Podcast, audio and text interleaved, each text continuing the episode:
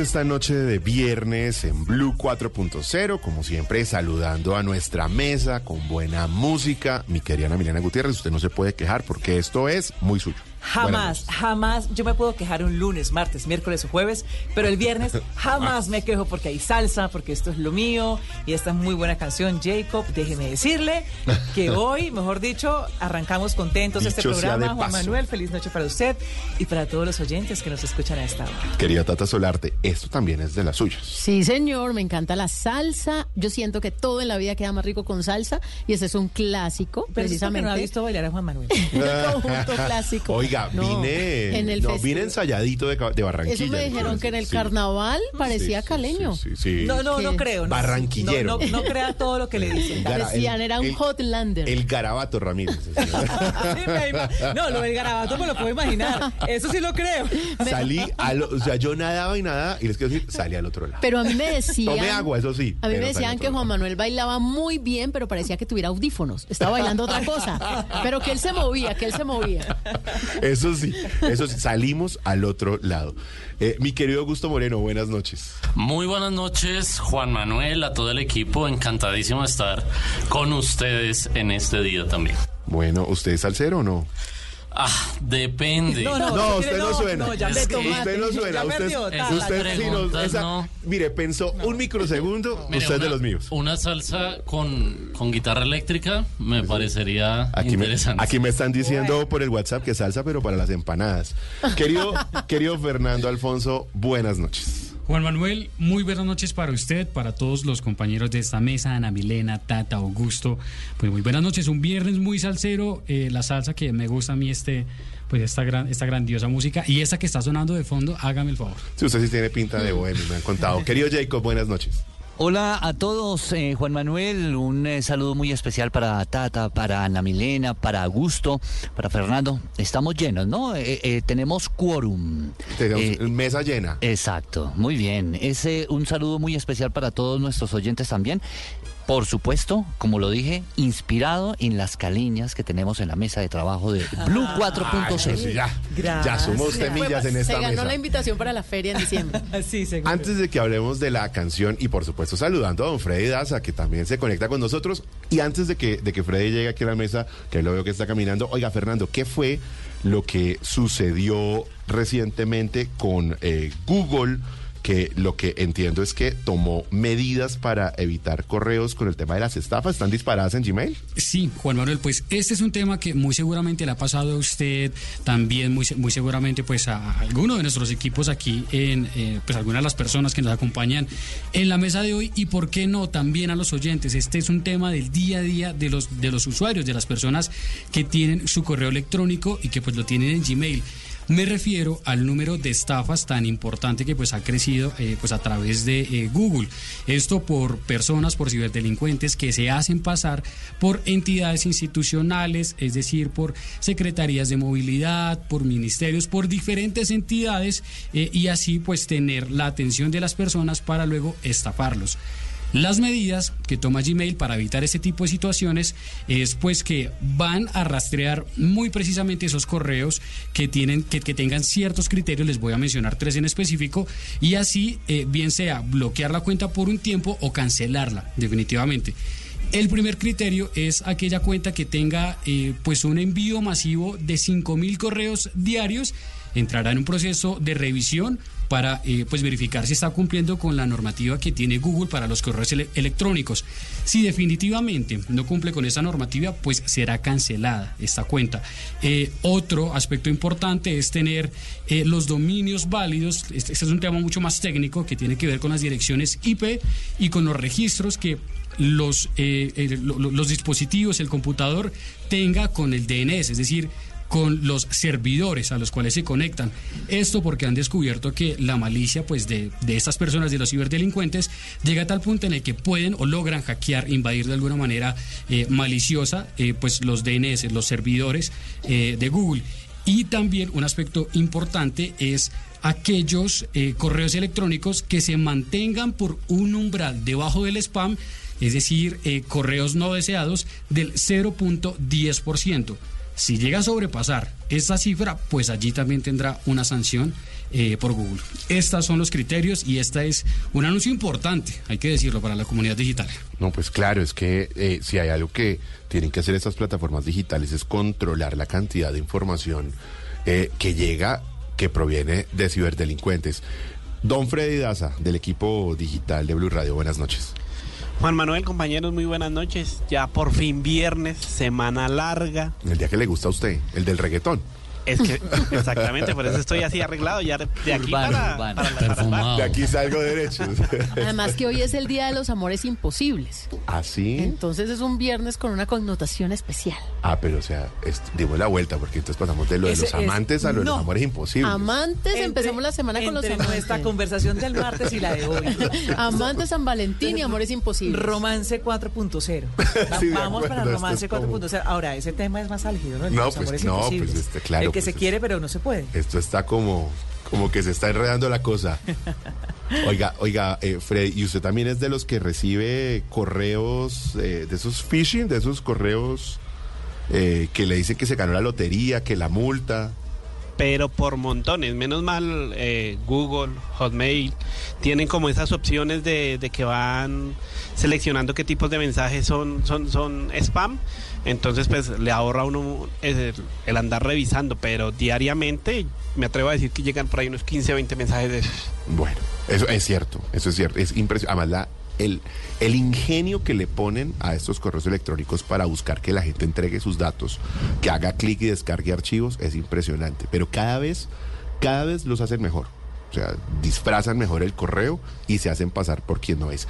Tenemos en minutos encuesta, ¿no? Vamos a lanzar encuesta en un momento Así es. que además va a estar, va a estar literalmente como para chuparse los dedos, porque hoy estamos en agenda gastronómica y digital en minutos. Tenemos Sí, el momento. listos. Bueno, muy bien. Jacob, ¿qué estamos escuchando? Juan Manuel, estamos escuchando a Señora Ley, esta canción que fue lanzada en 1985 como parte del álbum Llegó la Ley del conjunto clásico.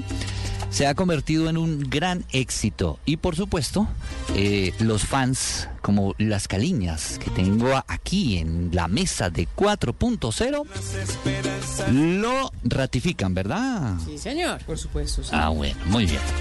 Esta canción fue utilizada en la banda sonora de la película de Mambo Kings y también eh, fue Grammy, premio Grammy Latino a la mejor canción tropical de 1996. Y en el 2020, la revista Rolling Stone la clasifica como la canción número 43 en la lista de las 500 mejores canciones de salsa de todos los tiempos.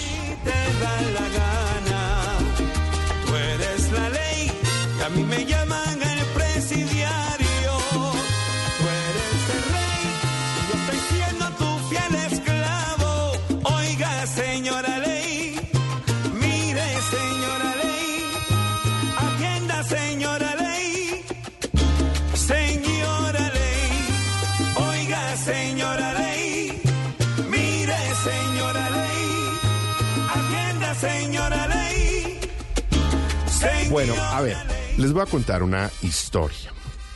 Hace siete años, cuando lo que se reclamaba en Colombia, y si se quiere en buena parte de América Latina, era que los bancos miraran a aquellas personas que no estaban bancarizadas, personas que por alguna razón no tenían una cuenta de ahorros, obviamente no accedían a un crédito, estaban por fuera del sistema financiero, uno de los grandes bancos del país, si se quiere, de los bancos de referencia, como es el caso de Bancolombia, decidió hacer algo que a usted, mi querida Ana Milena, que le gusta el mundo del emprendimiento, conocerá como intraemprendimiento. Y entonces lo que hizo fue que sentó a un grupo de personas de su, de su banco a que se idearan un hijito. Déjeme llamarlo de esa manera, un, un pequeño emprendimiento, y literalmente un pequeño emprendimiento, que comenzara como una suerte de billetera virtual, como un bolsillito virtual que les permitiera a las personas tener unos recursos allí sin necesidad de crear una cuenta de ahorros en Bancolombia, pues en el banco que le estaba dando origen, y que permitiera a través de la tecnología transferir unos cuantos recursos, esto muy pensado para pequeños montos, de una billetera a otra. ¿Cómo crea usted una billetera? Y obviamente esto lo detallaremos con su celular, con su número de celular fácilmente usted transfería a otro número de celular, que además es lo que tiene la gente, teléfonos, de manera muy fácil. Fue, fue la primera vez que mucha gente tuvo ese tipo de acercamiento. Claro, se puede decir que Por este es, necesidad, este es el pionero, de alguna manera, de las billeteras virtuales. Un experimento, real- en realidad, y me da la intuición que no tenían tan claro si les iba a funcionar o no. Este era el reclamo de mucha gente que decía, venga, es que esto es caro, es que el 4 por mil, es que cobran una cosa, es que tener, me embargan la cuenta, es que pues, estoy reportado a la central de riesgo, el débito automático, tantas cosas que pues las personas que no necesariamente tienen altos ingresos pueden padecer y que por esa razón sienten al sector financiero muy distante. Fue un reclamo y hay que decir que al tiempo muchas compañías tecnológicas hicieron lo propio para desarrollar soluciones que también les permitieran a estas personas que se conocen como la base de la pirámide pudieran incursionar en el sector financiero. Mire, le pusieron Neki. Comenzó como una billetera eh, virtual. Siete años después, ténganse con esto. 19 millones de usuarios. O sea, eh, el hijo terminó siendo más grande que el papá en número de usuarios.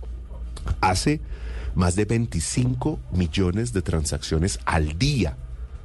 O sea, consultas de saldos, giro de un lugar a otro.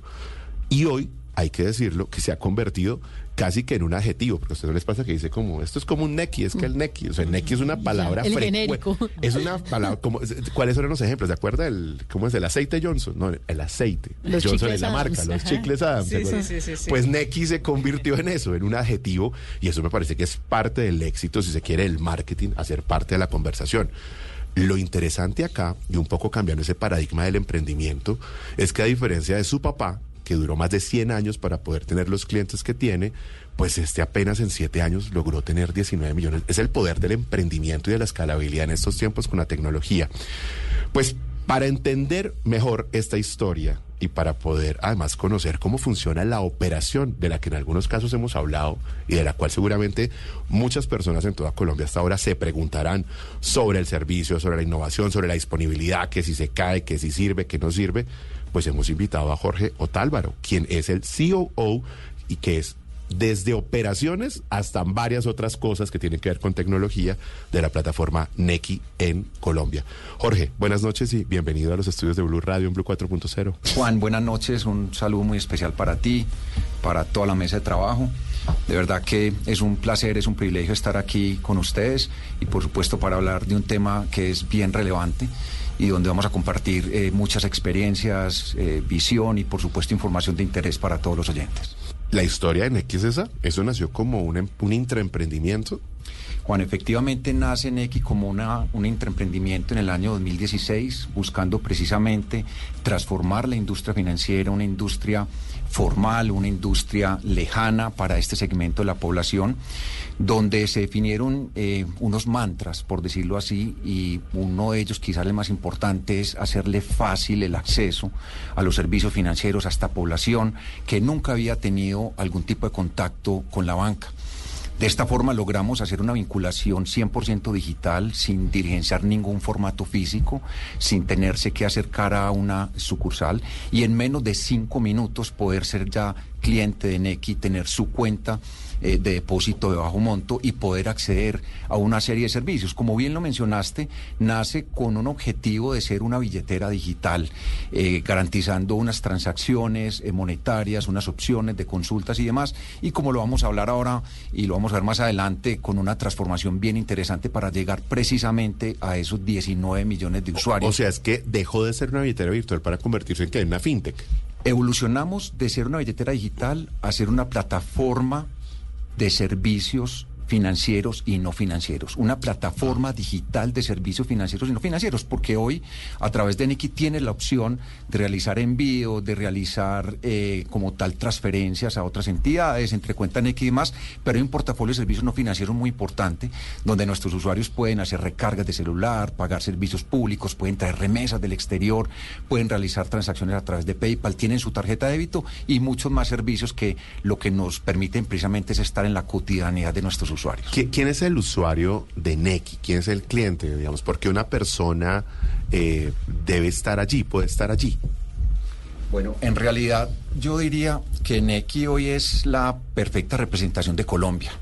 Hoy tenemos usuarios de todos los segmentos, de todas las edades. Estamos presentes en todo el país, en los diferentes departamentos. O sea, esto no es solo para los jóvenes, ni solamente estratos 1, 2, 3, pues.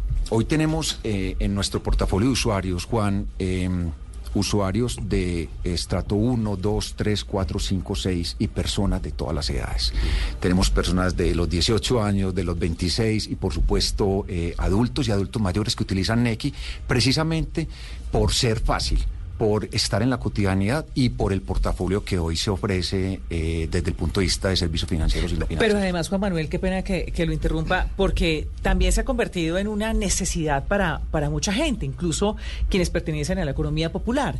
Es decir, usted ya, el taxista le da la opción que le transfiera por Nequi, la señora de las uñas, la señora de las empanadas. Es decir, también se ha convertido, creo que, que ganar esos usuarios es porque para ellos se ha convertido en una necesidad por exigencia del consumidor. Ana Milena, mira, ese punto es muy importante. Y hablamos de 19 millones de usuarios, pero hablamos de más de 2.5 millones de negocios que nos acompañan, que utilizan Nequi y que permiten precisamente eh, que a través de estas capacidades digitales les podamos facilitar su vida. 2.5 millones de comercios que utilizan Nequi para la venta de sus servicios y en vez de recibir efectivo con lo que esto implica, el costo, la complejidad, el riesgo, hoy reciben eso- esos pagos a través de Nequi. Eh, algo importante, estamos muy enfocados precisamente en los emprendedores, estamos muy enfocados igualmente en los independientes, en esas pequeñas tiendas que como tal requieren tanto acompañamiento eh, de parte nuestra y eso ha sido un elemento definitivamente eh, ganador y que genera ese efecto de red para ser cada vez más relevantes, donde hoy tres de cada cinco colombianos utilizan Nequi. Podemos decir que el éxito de Nequi se debe a lo fácil, porque fue una aplicación, como usted lo menciona, al alcance de todo el mundo. Yo creo que no había que hacer un manual, no había que ver videos ni siquiera para ver cómo funcionaba. Era simplemente tener el celular, eh, descargar la aplicación y la autenticación a través de la cédula, la cara, eh, el usuario de pronto por huella, depende de la tecnología que tenga su teléfono. Y de esa manera pues ya accedía a todos los beneficios y como usted lo menciona, cada vez más oportunidades de explorar la aplicación y con más facilidades para los usuarios. Podemos resumir que el éxito se debe a esa gran facilidad. Tata, definitivamente la facilidad es quizás uno de nuestros principales atributos. Y esta facilidad surge precisamente escuchar las necesidades de nuestros usuarios. ¿Cómo las escuchamos? A través de las redes sociales, a través de la línea de atención al cliente, a través de recorridos que hacemos en las calles para entender cuáles son esas necesidades, cuáles son esas expectativas y cómo podemos desde Nequi apoyarlos. Entonces, cuando tú le preguntas a un usuario por qué utilizas Nequi, la gran mayoría de ellos responde porque es fácil, porque es fácil para vincularme en su momento con la experiencia que tuvo, pero es muy fácil de utilizar y me acompaña siempre, está conmigo en la cotidianidad. Se sabe que hay un reto enorme en nuestro país en relación al sistema bancario y financiero y es la cobertura y sobre todo el alcance en aquellas regiones o zonas en donde los establecimientos bancarios tradicionales, si los podemos llamar así, no tienen acceso. ¿Cómo generó Neki esa cercanía a las personas de las regiones, la ruralidad? ¿Se generó una estrategia de marketing, de acercamiento en ese sentido para, para llegar a ellos? Augusto, mira, ese es un muy buen punto.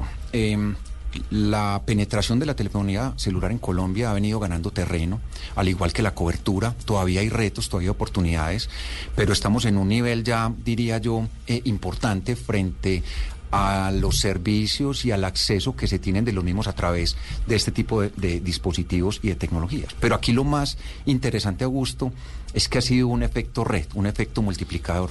Nuestros mismos usuarios promueven Neki, nuestros mismos usuarios recomiendan Neki y eso ha generado eh, que hoy millones de usuarios nos acompañen con un número de vinculaciones diarias que superan alrededor de los 13 mil. 13 mil usuarios nuevos diariamente ingresan a hacer uso de nuestro portafolio y, y quizás se debe a eso, a, a, ese efecto red, a esa recomendación que quizás es eh, lo más importante y lo que quisiera resaltar en este momento. Eso, eh, eso son los que llegan. ¿Saben, tienen medido cuántos se van? Efectivamente, Ana Milena, eh, la relación es positiva, son mucho más los usuarios que llegan que lo que nos dejan y el reto es ese, es cómo disminuir eh, la deserción, porque hoy es muy fácil, a través del mismo celular puedo realizar un cambio no solo en, en lo que son servicios financieros, sino en muchos servicios eh, tradicionales incluso. Entonces el reto está en ofrecer el mejor servicio, en garantizar que se sientan escuchados, que podamos desarrollar como tal.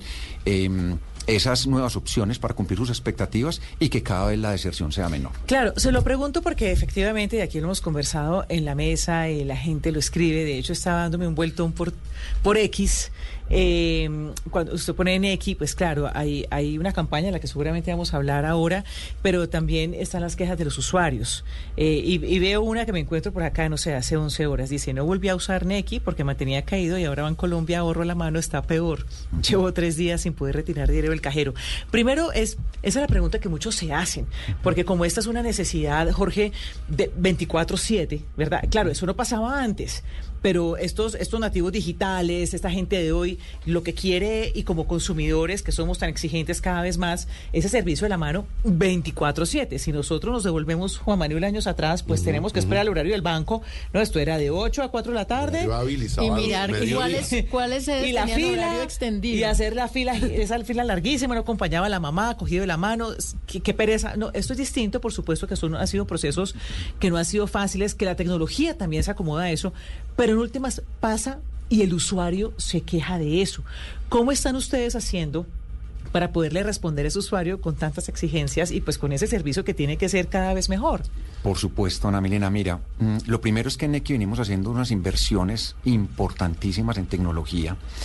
Hemos venido fortaleciendo el equipo de trabajo de las diferentes áreas en tecnología, en operaciones, en servicio y demás. Y eso ha hecho que hoy por hoy los niveles de disponibilidad sean unos niveles muy positivos. Te voy a dar un ejemplo. En diciembre del año pasado, en el 2023, solo en el mes de diciembre, realizamos 740 millones de transacciones. Y fue el mes de mejor disponibilidad del año. Si comparamos diciembre del 2023 versus diciembre del 2022, tuvimos un crecimiento del 104% de las transacciones. Lo primero. Entonces, inversiones en tecnología, inversiones en capacidades, estamos reclutando el mejor talento.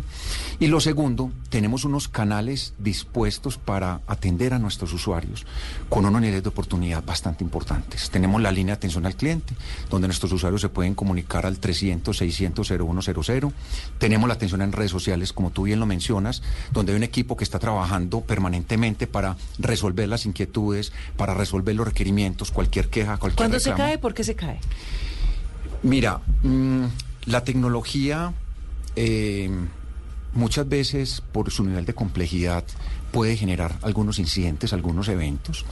Nosotros lo que buscamos precisamente es fortalecer esas capacidades tecnológicas para que cada vez podamos atender más a los usuarios. Hay situaciones donde eh, ciertos operadores tienen alguna falla, pero al tratar de entrar a, a Neki, el problema es de Neki, resulta que el problema está eh, en, el proveedor. En, no, no en, siempre es de Neki. No siempre es de Neki. Y hay otro punto importante, eh, Ana Milena, y es que a veces el usuario puede no tener una buena cobertura eh, y al no cargar Neki dice, Neki está por fuera. Resulta que los servicios están disponibles, pero para él su percepción precisamente es que Neki no está disponible. Entonces ahí está el reto de mejorar la cobertura, hacer las inversiones como tal y de garantizar nosotros los canales de comunicación para que el usuario esté enterado. Entonces tenemos un, un sitio que es www.neki.com.co slash status con S, donde ahí 7 por 24 estamos publicando la disponibilidad de los principales servicios. Entonces una, son varios factores donde lo que tiene que ver con nuestra responsabilidad nos ha llevado, por supuesto, a hacer unas inversiones importantes y como bien lo mencioné, los niveles de disponibilidad vienen eh, mejorando de una manera importante y seguiremos trabajando en ello. Jorge, ¿qué le podemos decir a nuestros oyentes? ¿Cuáles serían esos consejos para aprovechar al máximo la aplicación? Tata, mira, yo te diría navegar la aplicación, eh, conocer muy bien cada uno de los servicios, porque normalmente los usuarios se enfocan en un par de servicios, pero en una multiplicidad de opciones, lo primero. Lo segundo, Tata, nosotros tenemos en Neki como columna vertebral de nuestra estrategia la educación financiera. Y estamos haciendo publicación de blogs y estamos participando en redes sociales, donde nos estamos enfocando en enseñar, en educar cómo ahorrar y la importancia de hacerlo en enseñar a educar cómo acceder a un crédito de una manera responsable y la importancia del autocuidado porque lo están mencionando ahora el tema de las estafas, es una problemática de la industria en el país, en la región y en el mundo. Y muchas veces nuestros usuarios o nosotros mismos somos estafados por desconocimiento, por la habilidad de estas personas que buscan defraudar a los usuarios. Entonces estamos comunicando a través de blogs, a través de videos y contenidos, eh, cómo dar el mejor uso a, a la aplicación. Tenemos un blog que llamamos Metidas de Plata, donde permanentemente de una manera didáctica estamos compartiendo precisamente esas buenas prácticas. Buenísimo. A, a mí me surge una duda que normalmente se hace recurrente y tiene que ver con esos esquemas de seguridad. Crear una cuenta en Neki es muy fácil y en un par de clics ya tengo mi cuenta habilitada y puedo hacer transacciones. ¿Cómo podemos verificar que un usuario de Neki es quien dice ser? Porque muchas veces escuchamos, y también lo digo por experiencia propia, em, ha habido casos en donde se crea una cuenta y bueno, se hacen las transacciones y demás, y de un momento para otro, pues se cierra, ¿no? ¿Qué esquemas de seguridad tiene Neki para verificar a los, a los usuarios? Sí, Augusto, mira, lo primero es que nosotros eh, hemos hecho inversiones importantes no solo eh, en el mundo de tecnología, sino que buscamos desde el proceso de enrolamiento, cuando el usuario se va a vincular a nuestra aplicación, hacemos toda la verificación en listas de control, hacemos toda la verificación de su documento de identidad. En X se pueden vincular todas las personas que tengan un documento vigente ante la registraduría y lo que hacemos eh, precisamente es validar para evitar eh, una suplantación. ¿Sí? Eh, Adicionalmente, a medida que se va haciendo uso de la aplicación, igualmente se van implementando los esquemas de monitoreo para garantizar que haya un comportamiento normal y poder realizar los bloqueos y tomar las decisiones cuando veamos un comportamiento atípico. La suplantación es una tipología eh, compleja donde cada vez se busca a través de capacidades tecnológicas vulnerar estas, eh, estos controles, pero los proveedores que nos ofrecen los servicios precisamente van invirtiendo en nuevas versiones para garantizar que seamos cada vez más asertivos y tomar las decisiones ¿Y oportunamente. han logrado reducir ese tipo de cosas? Porque es que hoy lo que está pasando con inteligencia artificial es que están creando unas formas increíbles para poder vulnerar las plataformas, ¿no? Juan, mira, la inteligencia artificial tiene usos positivos y usos eh, negativos. Haciendo uso de la inteligencia artificial como una capacidad podemos mejorar el servicio al cliente, podemos disminuir los riesgos operacionales de las organizaciones, podemos generar eficiencias, podemos aumentar la escalabilidad, pero la inteligencia artificial también se está utilizando lastimosamente para realizar ataques cibernéticos. Y las organizaciones nos estamos preparando con inteligencia artificial para evitar ese tipo, ese tipo de ataques. Entonces cada vez se busca un proceso más sofisticado, pero de nuevo las organizaciones igualmente hacemos las inversiones para poder eh, controlar, mitigar y repelerlos y actuar de una manera adecuada. Recomendémosle a la gente consejos para que la gente pues no pase, no tenga una mala pasada con su eh, cuenta de Neki para que no le vulneren. Una metida de plata, sí, exactamente. Para que no tenga una mala pasada. Juan, excelente ese punto. Mira, hay unas recomendaciones muy importantes que son bastante fáciles de, de entender eh, y de interiorizar. Lo primero, no compartamos información personal extraños, a terceros, ante una llamada, lo mencionaron ahora, ante una rifa, ante alguna circunstancia que veamos eh, totalmente atípica. Lo segundo, Juan, eh, busquemos tener unas contraseñas fuertes, evitemos poner eh, números eh, consecutivos, evitemos poner fecha de nacimiento, porque hoy los delincuentes utilizan muchas veces robots para buscar, identificar esas contraseñas. Lo tercero, nunca ingresen a un enlace que les envíen a través de correo electrónico, lo que se conoce como el phishing, que son correos falsos, ni tampoco a través de SMS, porque a través de estas formas es que ellos obtienen las credenciales, en este caso el número de celular, que es el número de la cuenta, y la contraseña. Y hay algo también muy importante, y es eh, ante cualquier situación que se presente, inmediatamente comunicarse con nuestros canales para poder actuar rápidamente y generar los respectivos bloqueos y las respectivas investigaciones. Entonces, el tema del fraude es un tema donde tenemos la responsabilidad nosotros como entidades financieras de invertir en capacidades, pero es un trabajo conjunto con nuestros usuarios, alrededor del autocuidado. Aquí tuvimos un caso reciente de un influenciador cuya historia estuvimos conociendo que tuvo que ver con Neki y fue algo así porque cuando cuando fue a entrar a la plataforma, escribió en el motor de búsqueda la marca, creo que fue, pues, yo estoy confundido si fue Neki o fue Claro, ya, ya, ya estoy, no estoy recordando, pero creo que es un caso que puede servir para poner de ejemplo. Y el caso es que puso la marca pues de la plataforma que iba a utilizar y lo que le apareció de primeras, ojo, pautado, pautado en Google, era una marca, era una página falsa que en realidad se quedó con su dinero, con que entregó los datos y no sé qué. ¿Les, ¿Les ha pasado ese tipo de casos? Juan, mira, y, y, ese punto me lleva precisamente a la última recomendación, y es ingresar siempre cuando va a ser a nuestra página web a través de www.neki.com directamente, no hacerlo a través de motores de búsqueda, porque es ahí donde se crean esas páginas falsas y donde se obtienen las credenciales de nuestros usuarios. Y cuando se vaya a descargar la aplicación a través del, del sistema iOS o a través del sistema Android, verificar igualmente que sea en este caso Neki, porque lastimosamente los defraudadores buscan crear páginas falsas para engañar a los usuarios y generar este tipo de estafas. Jorge, do, dos cosas. Una, no es tan fácil como dice Augusto. Yo intenté abrir mi cuenta, siempre lo he hecho desde, desde Bancolombia, y, me, y entonces, claro, dice que el reconocimiento facial y que tengo que tener muy buena luz. Le quiero decir que lo intenté más o menos como unos 30 minutos con diferentes tipos de luz y no fue tan fácil. Eh, creo que hasta ahora, que con esta luz que, con esa luz que tenemos acá en estudio, tal vez sí, pero tiene que ser muy buena luz. Eh, y, no, y no es la única persona, digamos, no soy la única persona que lo dice. Me ha pasado con dos o tres que tuve la conversación, porque como esto se vuelve tan común hablar del tema, eh, en, en esos casos, digamos, ¿Qué, ¿Cuál es la solución? Es decir, porque pues es de verdad lo intenté con luz natural, lo intenté con la lamparita esa, eh, cuando uno tiene esas charlas por Teams o por lo que sea, lo intenté de diferentes formas y, es, y no, lo, no lo logré. Entonces llevaba sin descargarlo, no sé, tal vez unas tres semanas que lo intenté y solo hasta hoy vine aquí ya en este intento con esta luz que tenemos en cabina, sí me funcionó. Pasan, digamos, esas cosas. Cuando eso pasa y hay una necesidad de tenerlo, la gente que ¿qué puede hacer? Si no le funciona, si no puede, porque pues en últimas es un usuario más o un usuario menos.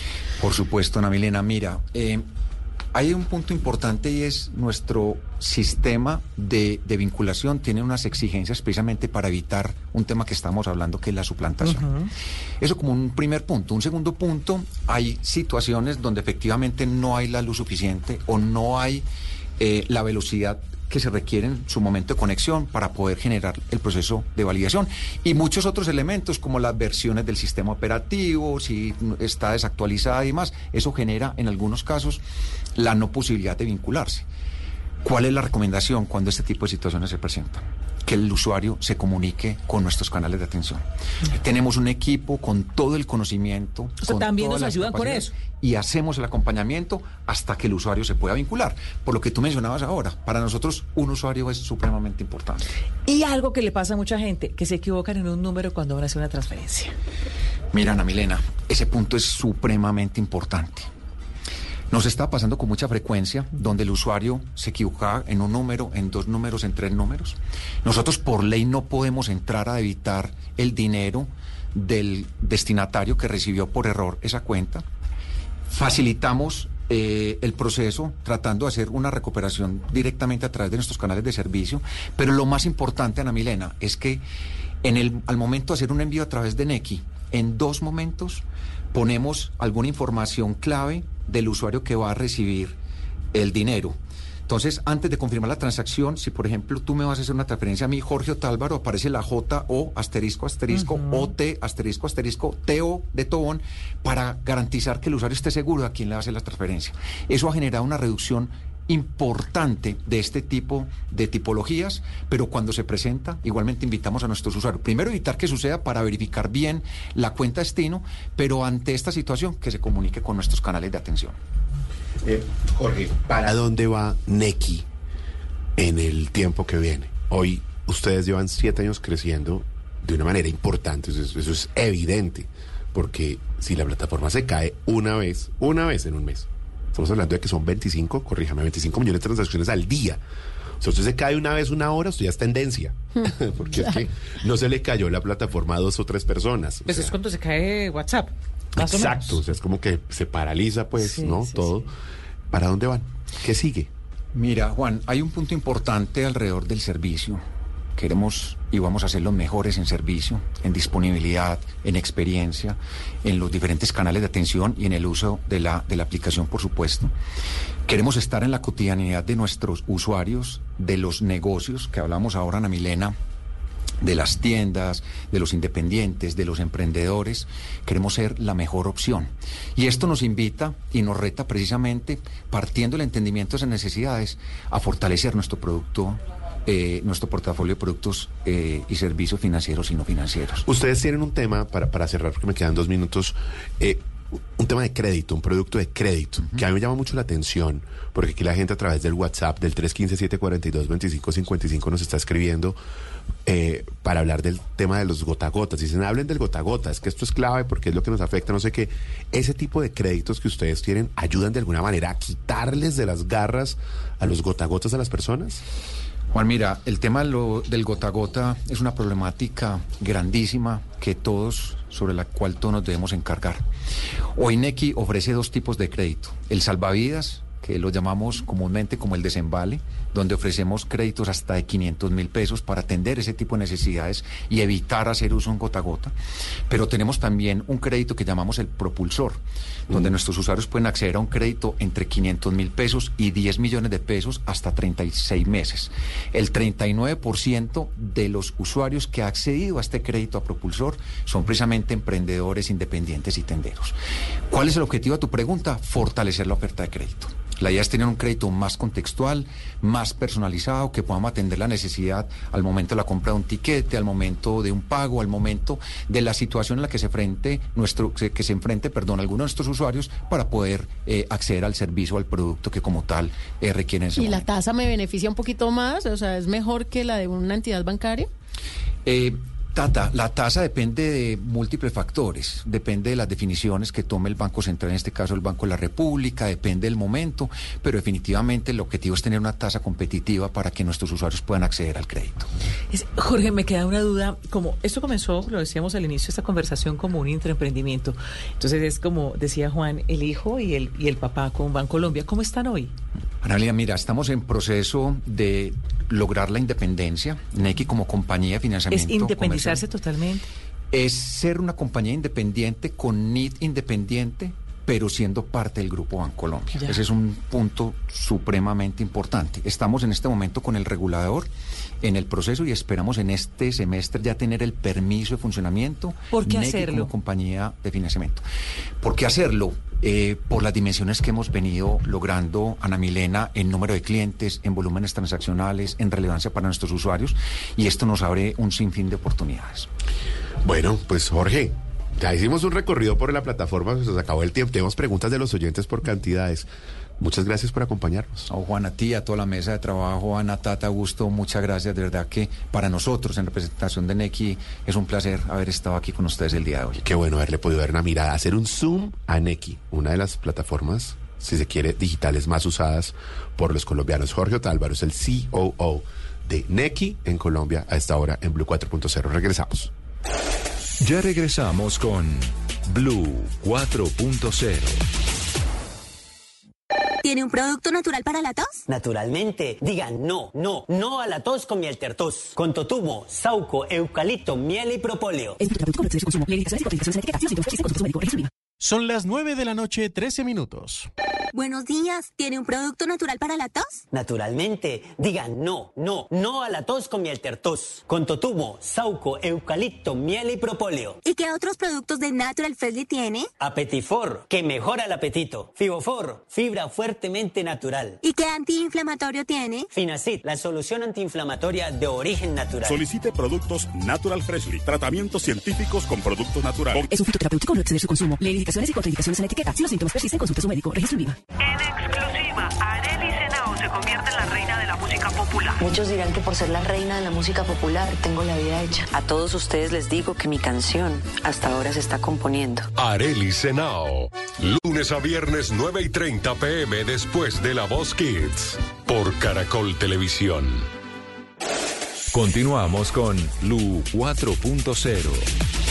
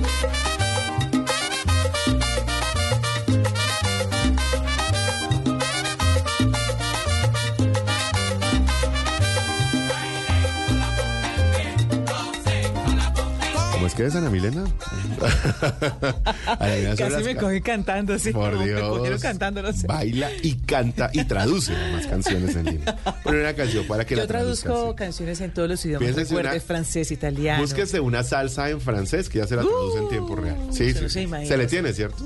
Pocos Jacob? conocen esa habilidad. Bueno, oiga, Fernando, ¿qué fue lo que pasó con ChatGPT?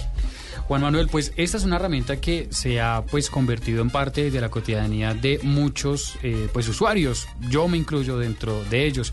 Y OpenAI ha tomado medidas también pues para que esta, es- este chat de, inteligencia artificial sea mucho más cercano, mucho más ameno, eh, pero también mucho más útil.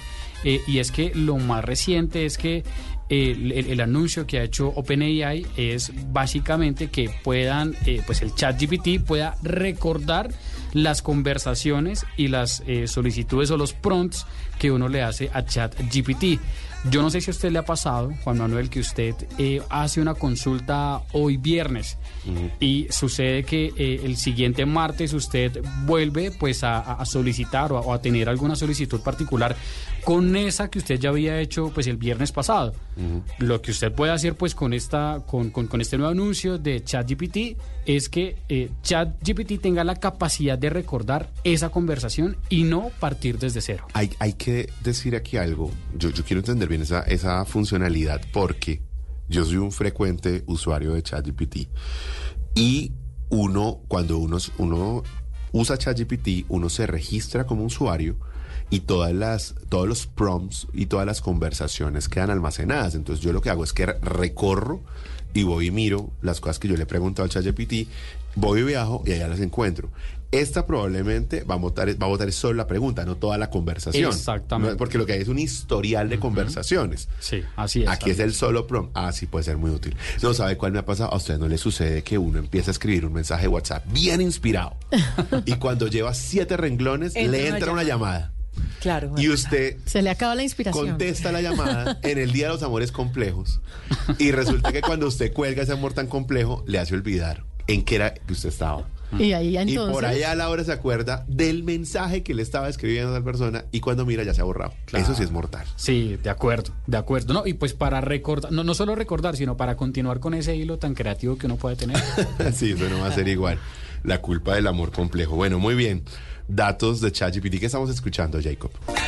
Le cuento que es eh, en la punta del pie, la sonora matancera. Esto fue en 1957 que fue incluida en el álbum de Ritmos Tropicales, una canción que se ha utilizado en muchas películas, en programas de televisión como The Mambo Kings.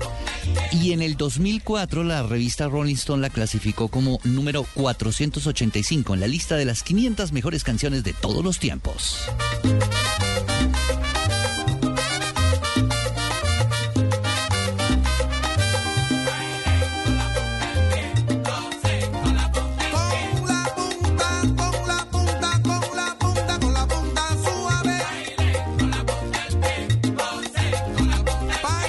Bueno, si algo está pasando en estos tiempos es que la tecnología también está cambiando las formas de interactuar, si se quiere, con las marcas, de generar experiencias en lugares inesperados. Es el caso, por ejemplo, del mundo del entretenimiento, es el caso del mundo gastronómico, donde antes a usted básicamente le servían, le, le presentaban una película, le servían un plato y pues su experiencia se limitaba a lo que usted sintiera o comiéndose el, producto o viendo la película. Hoy la tecnología permite que la experiencia sea mucho más inmersiva, que se complemente con otras emociones, casi que a la medida. Y precisamente en ese contexto, mi querido Freddy, es que hoy eh, vamos a poner sobre la mesa una conversación que tiene que ver con eso, ¿no? Con la forma como puede cambiar la experiencia a los usuarios eh, a través de la tecnología. Así es, Juan Manuel. En este caso, con un restaurante. Por eso preguntamos en nuestro canal de WhatsApp y en nuestra cuenta de X, ya encuentran la encuesta, es qué tipo de experiencia de realidad virtual le gustaría vivir en un restaurante. Opción número uno, una cena en su ciudad favorita. Opción 2, una cena con su personaje favorito. Opción 3, una cena en el espacio. Y la opción 4, una cena bajo del mar. Uy, todas las anteriores. Sí, La sí, locura, ¿no? Que es la que no se Ya la vi. Que es, que, oiga, pero qué, qué locura, ¿no? Eh, ¿Cómo puede la gente participar en esta encuesta, Freddy? Bueno, en nuestra cuenta de X nos buscan con arroba, arroba Blue Radio Co. Ahí ya la, ya la encuentran, deslizan en nuestras publicaciones, no, no tan abajo la encuentran. Sí. Y en nuestro canal de WhatsApp eh, deslizan en sus celulares a novedades. Eh, luego bajan hasta la opción canales, ahí encuentran Blue Radio y ahí también la van a encontrar. Ahí pueden elegir cualquiera de estas cuatro opciones de qué tipo de experiencia de realidad virtual les gustaría vivir en un restaurante. Buenísimo. Se deja muy antojado a la gente. Las respuestas, de nuevo. Una cena en su ciudad favorita, una cena con su personaje favorito, una cena en el espacio o una cena bajo el mar. Oiga, qué bueno sería que los oyentes nos Me salto la del espacio. sí, usted tiene miedo a las alturas. No, yo no, no a las alturas, no. Pero mm, no, no quisiera llegar hasta allá. Comida de otro planeta. 315-742-2555. Cuéntenos experiencias que haya vivido muy interesantes en el mundo gastronómico. Usted la veo con cara de que ya como que ha innovado, mi querida Tata. justo la semana pasada, y lo posteé en, en mi Instagram, arroba Tata Solarte, porque conocí un lugar que me pareció que incluye todas las anteriores de la encuesta. Sí. Porque uno puede ir con su persona favorita, como en cualquier restaurante, pero tuve la posibilidad de estar en una de mis ciudades favoritas como es Londres, pero de ahí pasé a la Antártida, pero pasé al Amazonas y también me fui a. Hawái en la misma cena, sí. Y, y me sentí no solamente con los platos representativos de esas ciudades, sino con el entorno, o sea, me sentí parte de esas ciudades y además hasta la temperatura. ¿Ah, sí? Sí, porque pasé del frío al calor, eh, me sentí el ambiente de fiesta. Revisa mi, mi, No, mi no, claro, yo la sigo. y la- Una la experiencia La vi contenta y súper. además con el nombre puesto en el plato. No, sí, sí, sí, sí, sí, Súper personalizado, chévere. Pues imagínense que Bogotá está a la vanguardia de esta tendencia de combinar la tecnología, la innovación y la gastronomía, de ofrecer una experiencia distinta a los comensales. Se llama Frenesí. Inició como un laboratorio gastronómico que buscaba integrar la tecnología con la buena mesa y hoy resulta que es uno de los restaurantes más destacados en nuestro país. Jairo Palacios es fundador, CEO y además chef creativo del grupo Cerata que tiene entre sus restaurantes Frenesí. Jairo, qué gusto que nos acompañe en Blue 4.0. Buenas noches. Buenas noches, el placer es mío. Bienvenido. Oiga, Muchas Jairo, gracias. Qué, qué- qué bueno hablar de Frenesí. Eh, póngame en contexto sobre el grupo Cerata y dónde se ubica Frenesí dentro de su grupo. Bueno, el grupo Cerata nace hace siete años. Somos un grupo apasionado totalmente por la gastronomía experiencial. Estamos ubicados en tres complejos. El primero donde queda Frenesí es en la 114 con Autopista Norte. Tenemos otro complejo de 3.000 metros cuadrados en el Centro Comercial Atlantis, en el cuarto piso. Ahí tenemos 15 marcas. Y estamos estrenando complejo en Usaquén. Ahí vamos a contar con 20 marcas y tenemos dos marcas muy potentes ahorita ya funcionando. ¿Cuál es la, la esencia del grupo Cerata? O sea, ¿qué, qué los caracteriza? ¿Qué los hace diferentes? Nos encanta innovar, hacer totalmente las cosas diferentes, o sea, nos, nos gusta hasta el agua servírtelo de una manera diferente y siempre jugando con todo el tema de la inmersión gastronómica y jugando con tus sentidos. Yo... eh, Y claramente Frenesí es, es el ejemplo de, de lo que nos gusta hacer. Y, y ya, y ya voy para allá. A, a mí este tema de la, de la innovación me parece tan interesante y yo he tenido la oportunidad de estar en algunos restaurantes de, de- de ustedes. A mí me sorprende la forma como se presenta al, al usuario, al cliente, muchos de los productos. ¿Usted cómo innova? ¿De dó- dónde se le ocurren las ideas? Usted un día se levanta, pinta una servilleta y dice, vamos a poner un cóctel. Sí, porque que no tenga hay humo". platos, no hay vajillas cotidianas. Esas vajillas usted no las encuentra en ningún lado. Todo es, todo es raro. Es que de- desde ahí viene el, el concepto. Claramente uno llegar a un mercado tan competitivo como es el de la gastronomía en Bogotá, sabíamos que teníamos que generar experiencias, teníamos que hacer que se volvieran restaurantes de destino y para tú lograrlo tienes que cautivar esa esencia y nos gusta tener la historia del plato y que ese plato tenga su vajilla diferente. Por ejemplo, un restaurante como Cerata, que tiene en su carta más de 200 platos, significa que hay 200 vajillas diferentes guardadas dentro de la cocina y cada vajilla debe tener de 12 a 24 platos. O sea, también hacerlo es una, es una locura. ¿Y, y ustedes están pensados para qué tipo de cliente? ¿Esto es para un cliente muy sofisticado, un comensal muy exigente? ¿Quién es su consumidor? Y de ahí viene también nuestro concepto, que te podemos dar alta cocina, pero tiene que ser amigable con el usuario. O sea, nosotros somos realmente multitarget.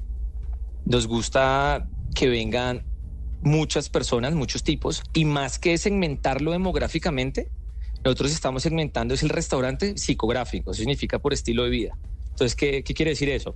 Que si hoy tú estás en plan de ir con tus suegros a, cenar, ve a un Cerata, la figa. No, que quiero ir es a tomarme unos tragos y a, y aprender antes de la rumba, tenemos, Om, tenemos Omnia. Entonces, tenemos una gran variedad de restaurantes pensados en el momento para que una persona lo tome. O sea, te graduaste, vete a una María Antonieta, por ejemplo. Entonces está pensado como más por esa onda estilo de vida y del, del gusto que se quieran las personas en ese momento. Jairo, ¿cómo ha sido llegar hasta donde han llegado hoy? Todo lo que han conformado, eh, todos los restaurantes que hacen parte del grupo, eh, pues porque por supuesto esto seguramente está cargado de retos, digamos que lo que usted nos cuenta ahora es todo ese proceso de innovación que es absolutamente interesante en el mundo de la gastronomía, pero como negocio, ¿cómo ha sido llegar hasta aquí? Realmente eh, al principio, como cualquier negocio, fue algo extremadamente complejo. Estamos hablando de que es un negocio de trabajar con gente para gente. Claro. Y dos, es extremadamente subjetivo. ¿Qué quiere decir eso? Que todo depende si nuestro comensal llegó peleando con su pareja o si mi cocinero Ay, llegó ay. peleando con su pareja. Si alguno de los dos llegó peleando con la pareja, la experiencia... Alguno va a salir bien. totalmente. Algo va a salir mal, de acuerdo. sí. Exacto.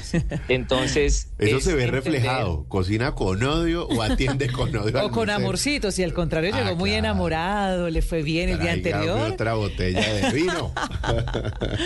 Y, y literalmente nos gusta los detalles, o sea, somos un grupo con esa filosofía y te puedo decir que el tip para hacer arroz de sushi, por ejemplo, de Viva la Vida, cuando lo cocemos le ponemos música clásica. In- Sí, y- eso tiene- influye el tiene un contexto, tema- El contexto Igual en el y- que cocina y la música influyen en el resultado. Así.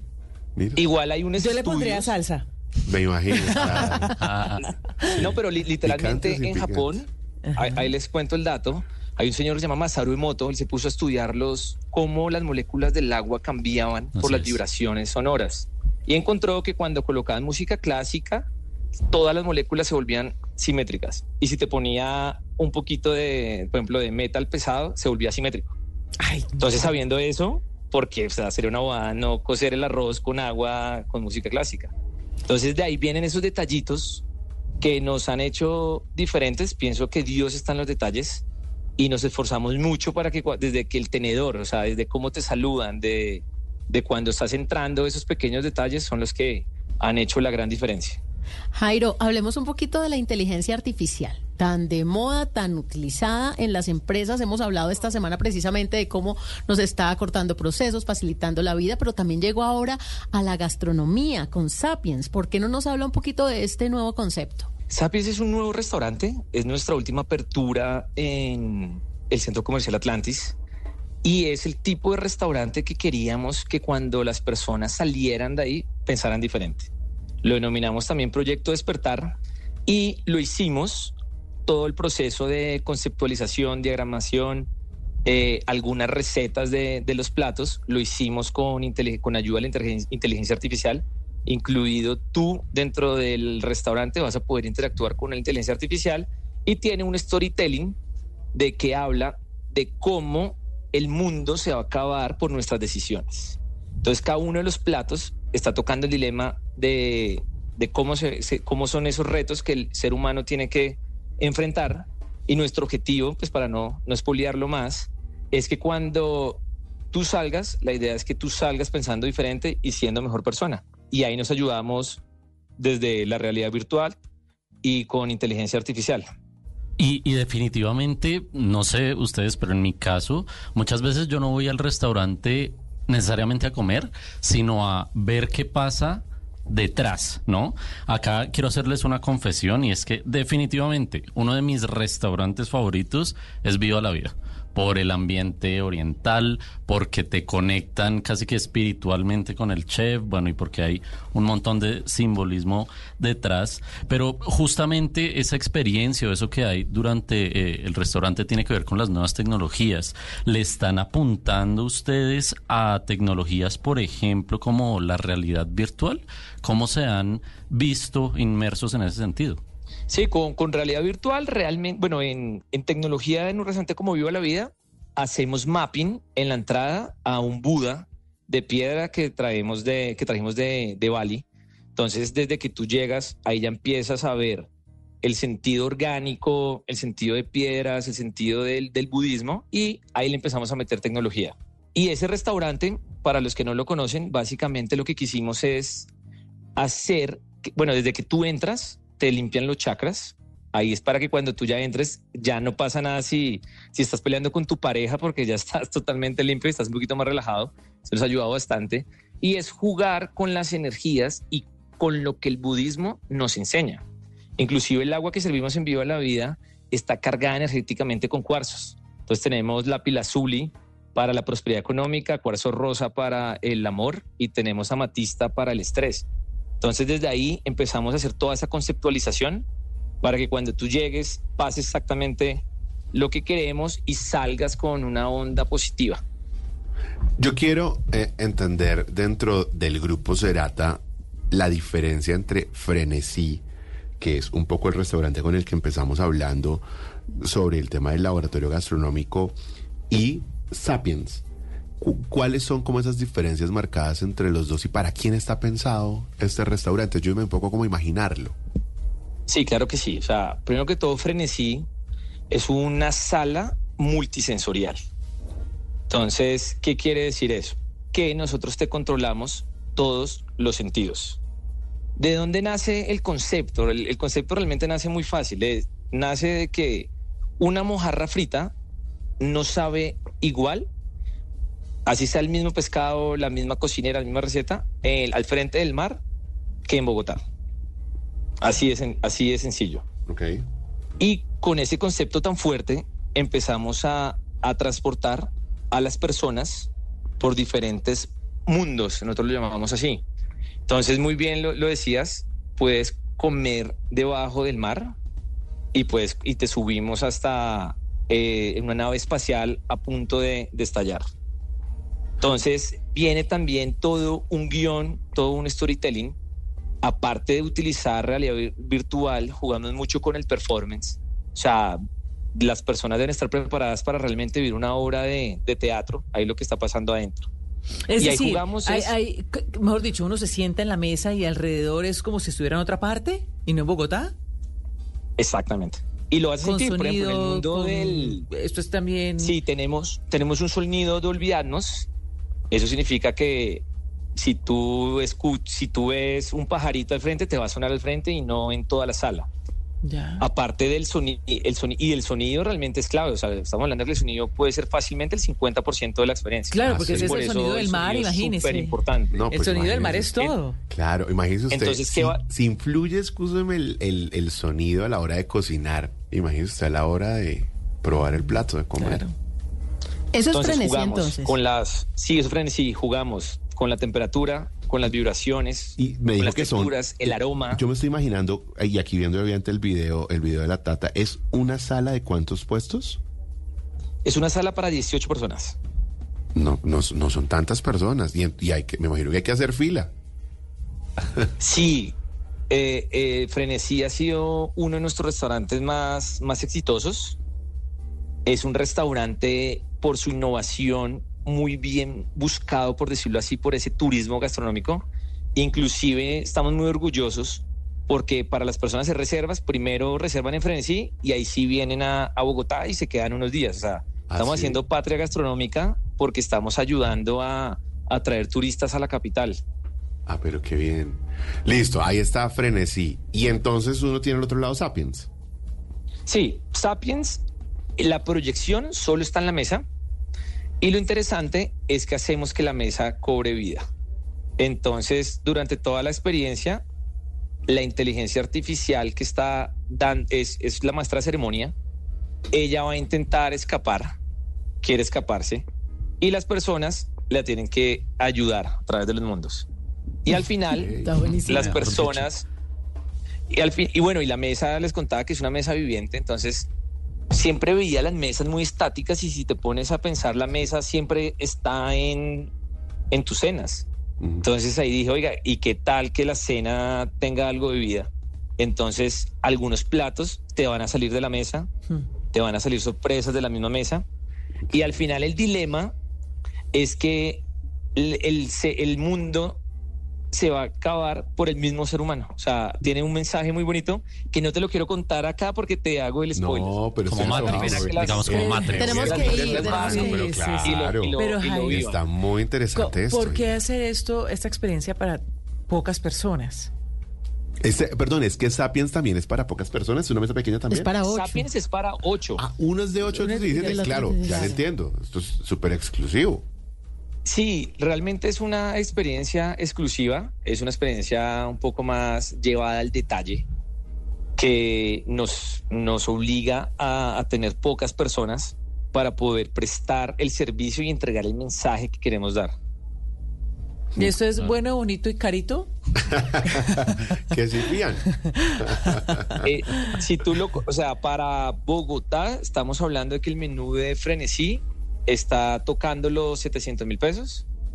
Y el menú de Sapiens está, si no estoy mal, en 349 mil pesos. Claro, sí, ahí el diferencial es que el, si el tú lo, valor. sí, eh, si tú lo comparas obviamente en lo que está pasando en otros países, eso, un menú de 80 dólares en Estados Unidos o en, en Europa, pues eso es en cualquier lado. O y puede ir una persona, pueden pueden ir dos, no necesariamente tienen que ser todos del mismo plan, digamos. Sí, exactamente. Y además viene tú puedes con- reservar solo una persona o puedes reservar toda la sala. También es chévere. Pero perdón, porque- además Tata viene con qué? Con traguito, todo viene con maridaje. Un dato importante, claro. Ah, sí, sí, Un viene- dato no menor. Viene incluido, Con amor y exacto, viene incluido con maridaje y con un menú de gustación. Claro, me imagino. Oiga, Jairo, ¿por qué la tecnología tan presente? ¿Usted es ingeniero o eso de dónde sale? ¿De dónde sacó la idea de meterle inteligencia artificial y realidad aumentada a, a la mesa, a la gastronomía?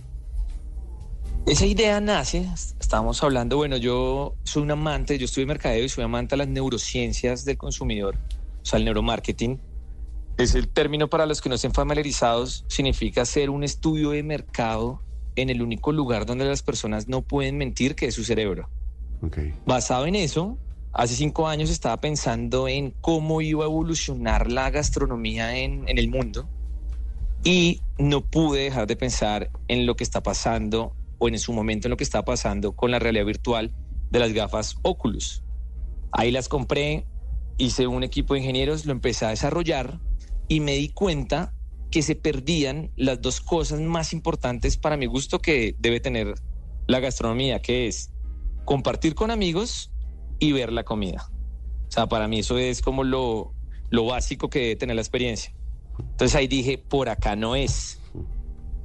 Tuve la, la fortuna de estar en esos días en Tokio porque me estaba capacitando para hacer viva la vida. Y me invitaron a un museo, que es el Museo de Artes Digitales de Tokio de Epson. No hay, no hay experiencias gastronómicas allá, pero sí hay un tema de realidad virtual muy fuerte. Estuve allá y dije, por acá sí es. Y me puse a, a desarrollar totalmente el, el, el concepto. Hablé con varias agencias, hablé con varios productores, al ser un concepto nuevo. Las personas, me decían, las empresas decían como, pues sí, pues lo miramos, miramos cómo lo hacemos. Entonces, ahí sentí un poquito trayo y no, o sea, esto es.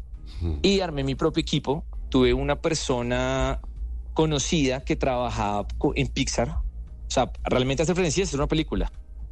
Le dije, oiga, métase en este sueño y él me ayudó bastante para poderlo sacar y, y lograrlo. Sí. Oiga, Jairo, ¿usted cuántos años tiene? Yo tengo 32. ¿Y cuánto tiene el grupo Cerata? Este año cumplimos siete. No, imagínese usted.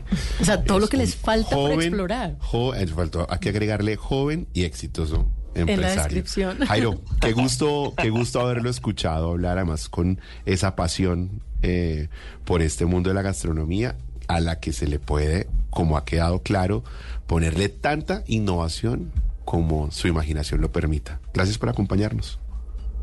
Muchas gracias. Los espero a todos en, en restaurantes del Grupo Cerata. Vamos a estar felices de, de poderlos atender. Ahí estamos Ya pensando estamos para hacer cosas. Ya, sí. ya me estoy imaginando cositas. Por allá nos veremos, Jairo.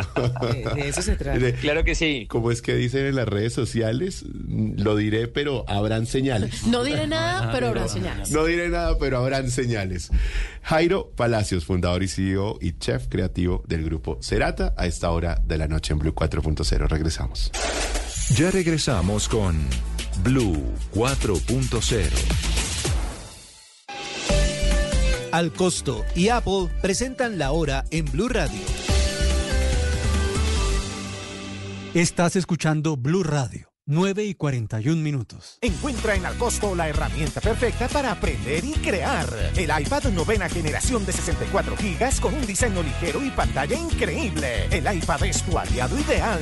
Llévala por 1.549.000 pesos con 0% de interés al pagar con tarjetas de crédito de vivienda autorizadas. El poder en tus manos. Al costo. Hiperahorro siempre. Vigencia hasta el 29 de febrero de 2024. Aplican términos y condiciones. Consulta en acosto.com. Una aventura en la selva tendrás con setas de limón. Colosetas es puro sabor. Y contigo en el deporte, colosetas chocolate. Colosetas pura diversión. Y si la música es tu vida, colosetas de vainilla. En el recreo, en tu fiesta, colosetas de fresa. ¡Hey! Colosetas. Mamás, de ahora en adelante queremos colosetas. Colosetas, las nuevas galletas rellenas con sabor a limón, chocolate, vainilla o fresa.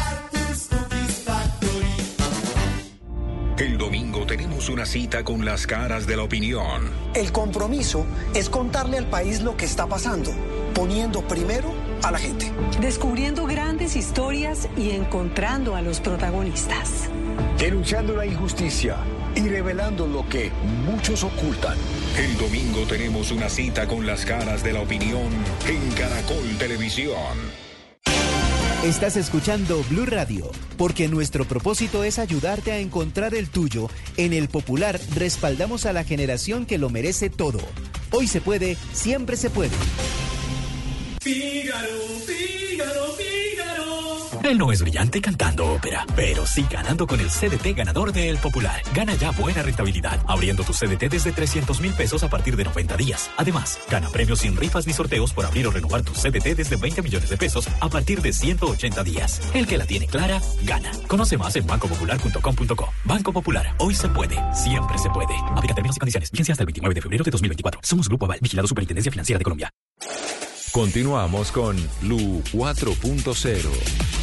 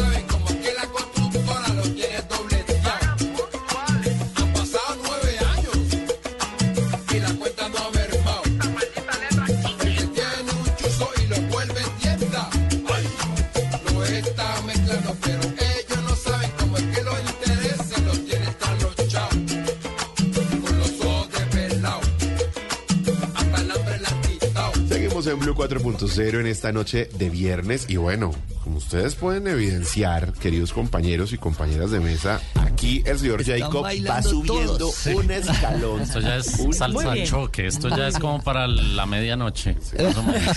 Como a la ¿Ah, una. sí? ¿A la Esto, es como de una y quince por ahí. Eh, estoy tratando de imaginarme cómo le va a Augusto con la salsa choque. No, cre- créanme que tampoco Ustedes me no juzguen visto- mal. Ustedes no han visto el, el, el animación, el, el sticker de Miley bailando. Pero por supuesto. No, hasta allá no llego, no. Ah, sí. No, ¿cómo así? No. Porque yo, porque yo veo a Jacob y yo digo, no, Jacob la da toda. Tiene sí, swing. Sí, sí, sí, Claro. se le ve. Yo Deja todo en la Manuel cancha. es caso se perdido. Sí, Lo de eso Juan ni Manuel es caso- Eso es como no Manuel- aplica, no responde. Exactamente. Como el margen de error de las Es- encuestas. tiene actitud. Uno lo Ah, puede no, eso resumir sí. en tiene Canta, actitud. canta, canta. Dirían canta. en mi casa, voluntarioso. Sí, pero lo de Augusto todavía lo estoy definiendo. No sé, hay que, hay que No he verificarlo. podido- No he podido leerlo todo. Tiene un grado de incertidumbre sí, sí, sí. Dos pies izquierdos. Hay que evidenciarlo, hay que evidenciarlo, ya veremos. Después de Cerata, ahí lo podemos Ah, sí, sí, revisar. sí, sí, puede ser un remate. Sí, buena idea. Claro. Buena idea, sí. Un testeo. Les cuento que esta es eh, La Tusa, una canción que ha sido versionada también por otros grandes artistas. Yo quiero hacer una pregunta rápidamente a las eh, niñas eh, caleñas expertas. En eh, Cali, ¿La Tusa es desamor? Sí. ¿O es otra cosa? No, Sí, es desamor. es También, desamor. Igual, ¿no? Sí, pues eso es un corazón triste. En Colombia en general es desamor. De- otro Corazón lado es lo roto. que queda después de haberse comido la mazorca. Un corazón apachurrado. Me quedó perfectamente claro. canción lanzada en el 2019 por la Orquesta Integración Casanova y es una canción que en el 2020 ganó el premio a la mejor canción del año en los premios Lo Nuestro.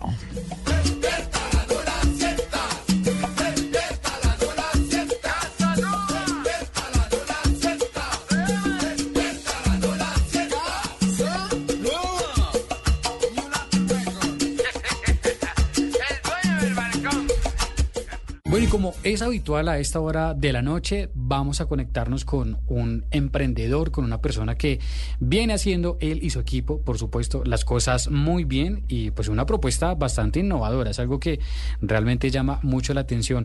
Para esto quiero saludar en estos momentos a Giovanni Bellojín, quien es el director de operaciones de Eventec. Giovanni, buenas noches, bienvenido. Buenas noches, eh, muchas gracias por, por tenerme hoy acá Giovanni, y pues- a toda la audiencia que está conectada. Claro, claro que sí. Gracias a usted por, por, aceptar esta, esta invitación. Eh, y bueno, quiero que comencemos a hablar de este emprendimiento. ¿De qué se trata Eventec? Sí, claro, no, Eventec eh, nació desde una, una, básicamente desde una, desde una pasarela de pagos que, que manejamos que se llama Payments Way. Desde ahí nació la, el nuevo emprendimiento de Eventec, donde lo que, lo que hacemos es generar eh, un ecosistema de transaccional para los eventos, donde, donde podamos cumplir con todas las expectativas de, un evento, claro está, como crear pues una etiqueta electrónica, eh, todo hecho pues para, para, para cualquier tipo de evento, eh, desde el control de acceso, el control de consumo. Bueno, digamos que tenemos una serie de productos y, y de servicios que estamos ofreciendo para, para cumplir con las expectativas de, pues, de cada uno de estos eventos que se están, que se están generando. Ah, claro, es decir que Eventec de alguna manera viene siendo eh, el hijo de Payments Way, si bien entiendo. Correcto, correcto, sí, es, viene siendo el hijo de Premios Way como, como, como lo está mencionando. Y cuando hablamos de Eventec, hablamos como lo hemos hecho siempre de la unión de eventos con tecnología y todo esto de la mano de hacernos la vida más fácil. ¿Cuáles son los servicios que ustedes ofrecen y que los ha llevado a posicionarse como unos referentes en el mercado? Claro, así es, es, es así tal cual, eh, pues, eventos, tecnología para eventos es lo que, lo que hemos desarrollado y lo que le estamos apostando.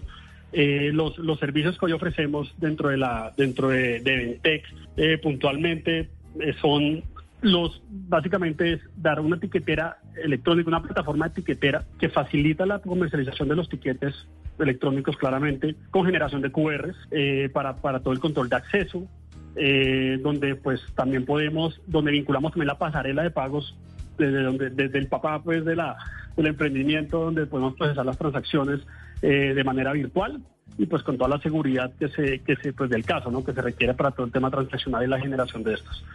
También tenemos unos servicios vinculados que son la acreditación básicamente que es eh, leer el QR o, o- o las manillas que ahora les comento de qué se trata para poder asignar eh, las entradas a las personas hacia, hacia dónde deben dirigirse, eh, cuáles son sus posiciones dentro del evento.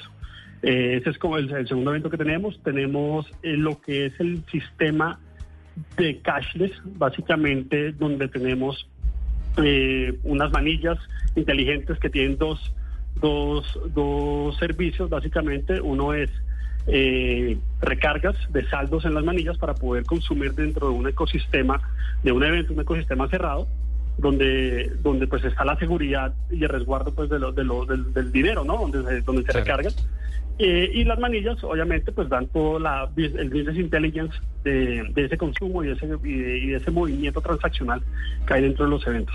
Bueno, es- es- esto, es, esto es importantísimo porque entonces ustedes están básicamente en todo el proceso, es decir, no solo en la misión de, de los tiquetes, de los boletos como tiquetera, sino que eh, también durante el evento eh, prestando servicios, si bien entiendo, de tecnología con software para hacer eh, networking, para hacer también el registro, la acreditación y este tema del cashless, este tema de pagar con un brazalete eh, es no solo muy interesante, sino también muy retador. Eh, yo no sé si usted recuerda, Giovanni Tata, que el año pasado eh, fue un problema para algunas, eh, pa- para, para algunas compañías que tenían estos servicios y que no podían pagar porque no tenían internet. Eso fue caótico, un festival de música muy interesante, promocionaron las manillas de una forma como un atractivo, pero resultó ser toda una pesadilla. ¿Cómo evitar esto? Precisamente con la tecnología que ustedes manejan. Bueno, nosotros dentro dentro de nuestro nuestra oferta que damos con el cashless y todo este business intelligence eh, tenemos el servicio online y el servicio offline. El servicio offline eh, sirve sin internet. Básicamente lo que hacemos es transcribir en unos chips que traemos, que importamos y son chips especiales para esto, son unos NFC ultralight, son unos chips cifrados donde básicamente podemos escribir dentro del chip tantas veces queramos para poder eh, asignar saldos, eh, consumir eh, y pues tenemos toda la trazabilidad. Como no tiene internet, eh, lo único que no tenemos es la visual en línea de lo que está pasando, pero una conexión a internet de los dispositivos que, usamos para las recargas y los consumos y queda toda la información en línea eh, en, un segundo. Eso es súper súper rápido. Eh, hemos hecho ya este- el año pasado hicimos 15, 16 eventos. Eh, funcionó perfecto el servicio offline eh, y pues eso eso es una ventaja para pues para todos, para los usuarios, para los, los espectadores, los promotores, los dueños de los eventos, eh, para los mismos comercios que están vendiendo vendiendo entre los ecosistemas. Eh, eso pues funcionó bastante bien. Y algo que quiero digamos resaltar en este punto es eh, el consumo. Cuando hay un consumo y se manejó todo offline, funcionó perfecto. No, no, no se presentan filas, no se presenta una saturación eh, de, de- de- de- muchas personas aglomeradas en un solo sitio. Eh, entonces eso, eso es un beneficio. Y posterior claramente está la, la reportería de todo lo que se consumió en un evento en, en cinco minutos. Pues es descargar un archivo, ya todo está listo para los promotores, para los comercios y, y, pues digamos que eso es una ventaja bastante que, que nos hemos enfocado mucho en dar ese servicio offline para, para quitar esos dolores de cabeza. Bueno, eso sí es una buena noticia porque Claro. sobre todo en esos eventos, ¿no? Uno Sí. está eh, conectado, pero entra o a un estadio o a un parque y automáticamente se queda Pues- sin poder subir las historias, uno quiere ver qué está pasando y no, se queda como procesando, procesando Sí. y nunca suben. Y la, y, la ventaja de esto, que eh, es algo que, digamos, plantea una solución de un problema que venía ocurriendo, y es que cuando uno va a pagar, cuando no hay internet, pues básicamente no puede comprar. Es un problema. O sea, Y el ya- comprar es un problema. Y de verdad, esto sí es una facilidad porque pues uno está en un festival de música o en un evento, uno está disfrutando y cada vez es menos seguro andar con dinero en efectivo. Entonces esto realmente, si funciona de esta manera, de verdad es una solución. Pero ahí, ahí- me surge precisamente una duda, eh, Giovanni, y es respecto a mm, la después de que la persona se eh, pues la carga del dinero, cierto, carga su brazalete con cierta cantidad, eh, comienza a comprar, digamos que está navegando en ese mundo offline. Eh, ¿Cómo se controla eh, el, digamos el, rango eh, del valor que la persona cargó? Quiero decir, si cargó de repente 200 mil pesos y está navegando en un mundo offline, ¿cómo saber en qué momento esa persona ya cumplió ese tope de 200 mil pesos y no que siga comprando, eh, pues digamos, sin la información en tiempo real de que no, eh, pues de que ya superó eventualmente ese saldo? Sí, claro, en ese, en eso, digamos como, como lo comenté, como la información se va inscribiendo en las, de- para explicarles un poco, los, los chips que vienen dentro de las manillas, esos chips uno los debe uno conseguirlos pues con una memoria para poder eh, alimentar la información. Entonces, esa, esa memoria se va llenando de información. Yo básicamente recargué los 200 mil pesos y cada vez que hay un consumo me lo va me lo va me la va avisando digamos que a la memoria y eso me va controlando el consumo. Entonces si ya me pasan los 200 mil pesos no me lo deja pasar porque ya esa data no quedó registrada en mi chip entonces ese es el control que estamos manejando hoy pues para, para evitar un consumo extra o, que no se tenga un control sobre los saldos pues que quedan en, en los brazaletes Bueno, pues control de lado y lado, porque también uno debe saber cuánto se está gastando. Eso está perfecto. Giovanni, eh, de toda la investigación que ustedes han hecho para sorprendernos con más y más productos, ¿qué se viene? ¿Cuáles son las novedades que ustedes han experimentado? La gente de verdad quiere resolver cuando está en los eventos. ¿Qué quieren ustedes implementar con tecnología para que la gente esté cada vez más tranquila? Nosotros lo que lo que hemos hoy ya, implementamos, les voy a explicar dos, dos modelos que, que- hemos eh, manejado y hemos trabajado mucho para, para facilitar la vida, no solo de los asistentes, sino también de los promotores y los dueños de los eventos. Para un evento, un concierto, un festival de música, básicamente dar este servicio offline nos ayuda pues a toda la validación y no contar con internet, no depender del internet para poder manejar un evento, los controles de acceso, eh, los controles de consumo, el business intelligence que se maneja dentro del ecosistema, pero tenemos eh, también conectado todo para que desde el momento de la emisión de la tarjeta hasta de, de las entradas hasta eh, el control del consumo tengamos toda la trazabilidad de lo que cada usuario está haciendo dentro de un ecosistema. Eso, pues, y bueno, y no solo eso, sino la reportería que entregamos eh, sobre todos los movimientos que se hacen dentro del evento. Eso, eso es bastante importante, ha sido un plus tenerla en línea la información. Eh, hemos hecho eventos con meseros, que ha sido un reto. Eh, creamos un sistema donde básicamente eh, tenemos unas comandas para los para, para los para los para los los meseros donde ellos toman el pedido por medio de las manillas, medio del dispositivo que tenemos que dan un pedido y lo asignan a su manilla como meseros. Los meseros se acercan a la, a la zona de entrega, le leen su manilla y ya digamos que la persona que entrega eh, tiene toda la información que de, de los productos que le tiene que entregar al mesero. Eso ha facilitado mucho el proceso de, de inventarios, no solamente de inventarios y eh, también toda la reportería de, cuánto también se le debe pagar a los, a los meseros, ¿no? Porque los Sí. meseros ganan por comisión. Claro. Entonces toda esa traza la hemos tenido. Y otra que hemos hecho, eh, experimentado bastante con satisfacción, es la de los eventos que ya son congresos. Eh, Congresos empresariales, congresos eh, de cualquier tipo de industria.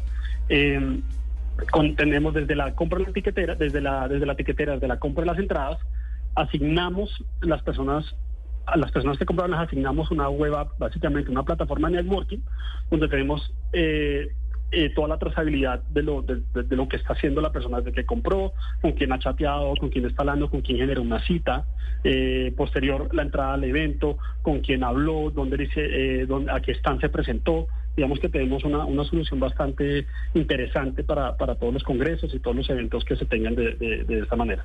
Y obviamente el control de consumo. Tenemos un tema de control de consumo donde si es un ecosistema cerrado, donde yo, yo empresa tengo un evento de X cantidad de, colaboradores que tengo en la compañía y les di a ellos, venga, le voy a dar tres, tres bebidas, eh, dos platos de comida y pues la manilla tiene esa información donde vamos descargando eh, los consumos. Entonces ha, servido bastante bien para, para esto- esos, esos tres tipos de, de eventos que hemos, en los que hemos participado. Bueno, sin duda este es un claro ejemplo de cómo la tecnología puede resolver problemas tan reales y que se, se vuelven un real problema cuando uno está inmerso en un evento, en un concierto, en un congreso, etcétera. Así que, Giovanni, pues quiero agradecerle por ese tiempo que nos ha brindado aquí a Blue 4.0 y por supuesto felicitaciones por ese emprendimiento que tienen. Muchas gracias eh, pues por, por felicitarnos y muchas gracias por atendernos y bueno, pues aquí siempre vamos a estar atentos a, a cualquier necesidad, oír a los, la necesidad de todos los clientes y todas las personas que necesitan algo similar. Y, y nada, pues feliz noche para, para todos. Bueno, Jacob, nos vamos con música.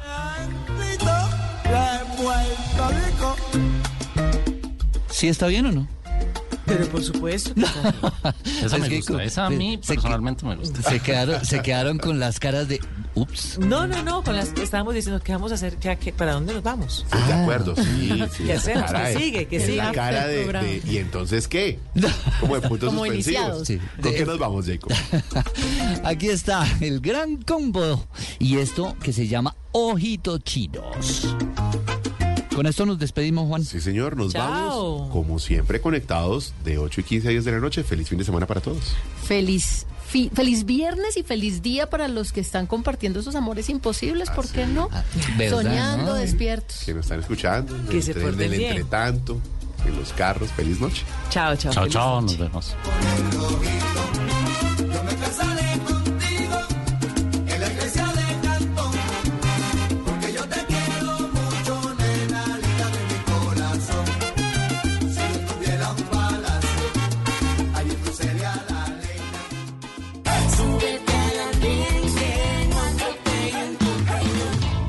Andén, viernes a las 10 de la noche en Blue Radio y bluradio.com. Blue Radio, la alternativa.